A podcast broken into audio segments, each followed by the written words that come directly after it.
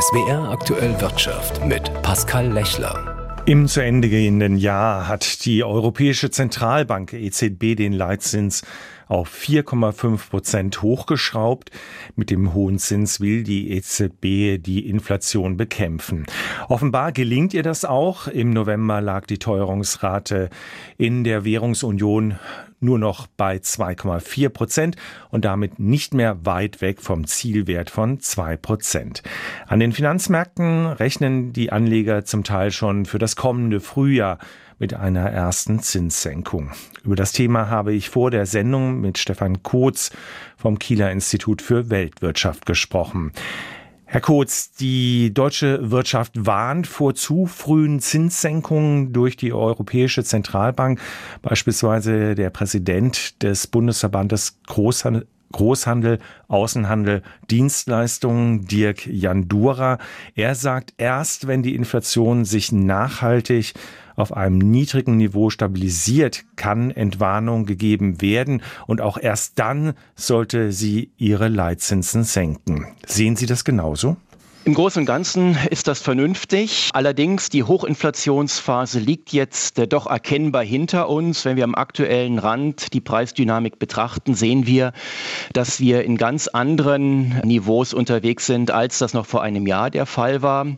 Allerdings, die Notenbanken haben doch durchaus einen Teil ihrer Reputation eingebüßt in der zurückliegenden Hochinflationsphase, weil man dort zu spät erkannte, welcher Preisdruck sich aufgebaut hatte, und zwar bereits bereits vor der Energiekrise. Und deshalb wird man dort sehr vorsichtig agieren und nicht leichtfertig die Zinsen senken. Das heißt, vor Frühsommer werden wir da keine Aktion bei der EZB sehen. Das ist momentan das, was so die allermeisten Marktakteure auch erwarten. Das ist immerhin aber dann doch früher, als man das etwa noch Mitte oder Anfang des äh, laufenden Jahres eingeschätzt hatte. Was bedeutet denn das Ende der Gas- und Strompreisbremse und die Erhöhung der Mehrwertsteuer in der Gastronomie. Das war ja jetzt bis zuletzt noch unklar, ob das kommt. Wird das nicht nochmal die Inflation zumindest mal im Januar antreiben? Es wird in Deutschland in der Tat um die Jahreswende herum jetzt nochmal einen Ausschlag nach oben geben bei der Inflation. Das hat aber eben viel zu tun mit Abgabenänderungen und dem Wegfall von Subventionen. Die Energiepreisbremsen werden dann noch den geringsten Anteil ausmachen. Das ist jetzt aber für die Geldpolitik überhaupt nicht maßgeblich, äh, denn das sind ja Effekte, die einmalig sind und die etwas mit dem Abgabensystem zu tun tun haben und nichts mit der Geldpolitik. Wir sehen dann zwar etwas höhere Inflationsraten, aber das ist nichts, worauf die Geldpolitik reagieren müsste. Jetzt muss ja die EZB den ganzen Währungsraum im Blick haben. In Deutschland läuft die Konjunktur im Moment nicht besonders gut. Nach einem schlechten Jahr wird es wahrscheinlich nochmal ein schlechtes Jahr geben. Müsste die Zentralbank da nicht viel beherzter und schneller gegensteuern? Nein, die Aufgabe der Notenbank ist, äh, die Preisstabilität äh, zu wahren. Und äh, dort sind wir zwar auf dem richtigen Weg, aber noch nicht da, wo man hin möchte.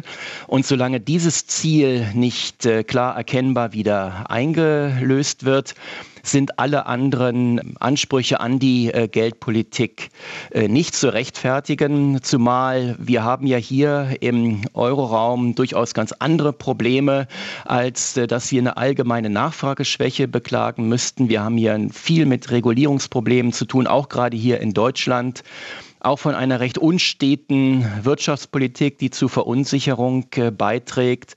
Und all das kann man jetzt nicht einfach mit der Geldpolitik übertünchen. An der Börse wird die Zukunft gehandelt, sagt man ja immer. Der DAX hat im Dezember die Höchstmarke von 17.000 Punkten erreicht. Sind die Aktienmärkte da vielleicht ein bisschen zu euphorisch? Die Aktienmärkte reagieren ja immer auf äh, zwei Überlegungen, nämlich das eine ist, wie sieht es mit der wirtschaftlichen Entwicklung aus und damit mit den Gewinnen, die die dort notierten Unternehmen erwarten können. Und zum anderen, wie sieht die Zinspolitik aus? Das hat ja Einfluss darauf, wie stark die zukünftigen Gewinne abgezinst werden müssen. Und der Anstieg und die durchaus ja kräftige Erholung an den Aktienmärkten, die wir im Laufe dieses Jahres gesehen haben, die spiegelt in erster Linie wider, dass man jetzt mit früheren Zinssenkungen rechnet, als das eben noch vor Jahresfrist der Fall war. Und dementsprechend haben sich die Kurse auch wieder erholt. Stefan Kotz war das vom Institut für Weltwirtschaft in Kiel. In diesem Jahr haben zwei deutsche Unternehmen den Sprung in die Top 100 der teuersten börsennotierten Konzerne der Welt geschafft.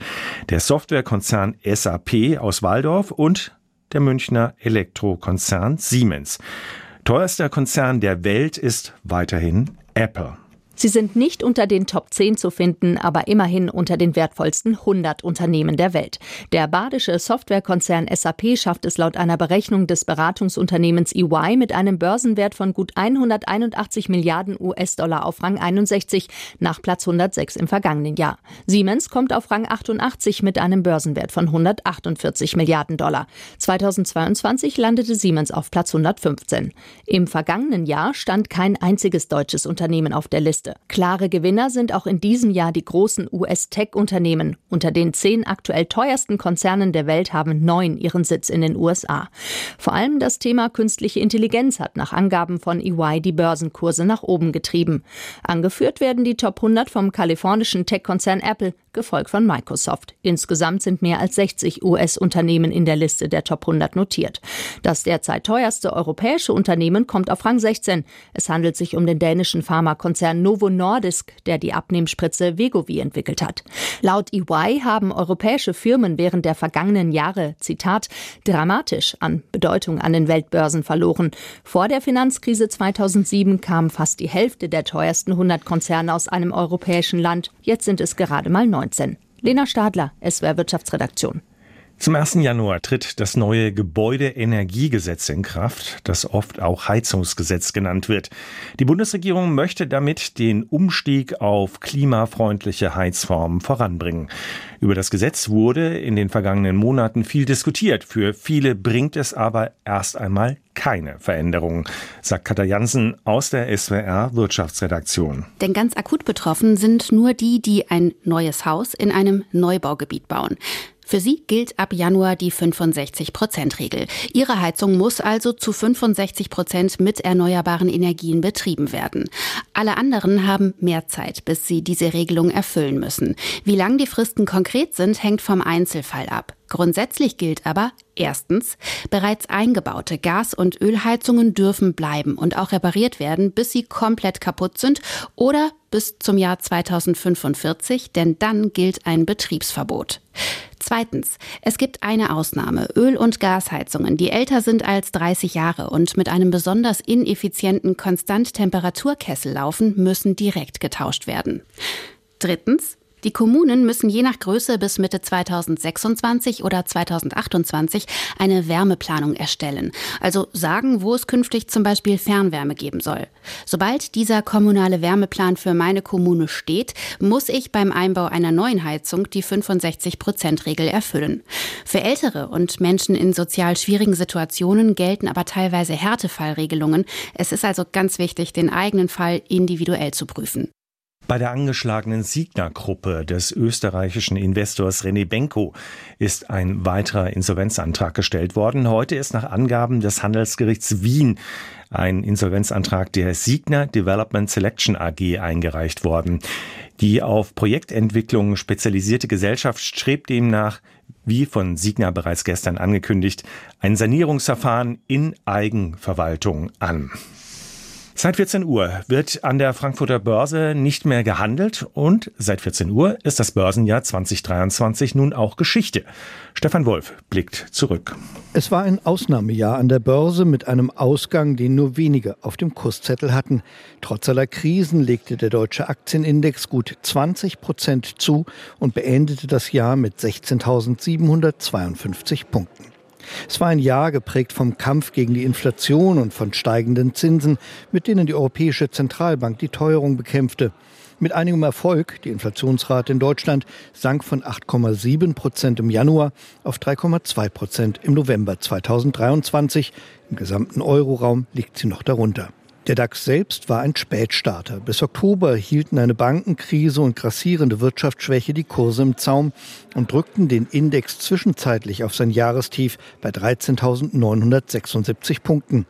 Die Aussicht auf wieder sinkende Zinsen startete dann die Rallye Richtung Jahresende. In der Adventszeit durchbrach der DAX erstmals die Marke von 17.000 Punkten. Für das kommende Jahr geben sich die Börsenprofis vorsichtig optimistisch. Sie rechnen weiter mit eher steigenden Kursen. Thank you.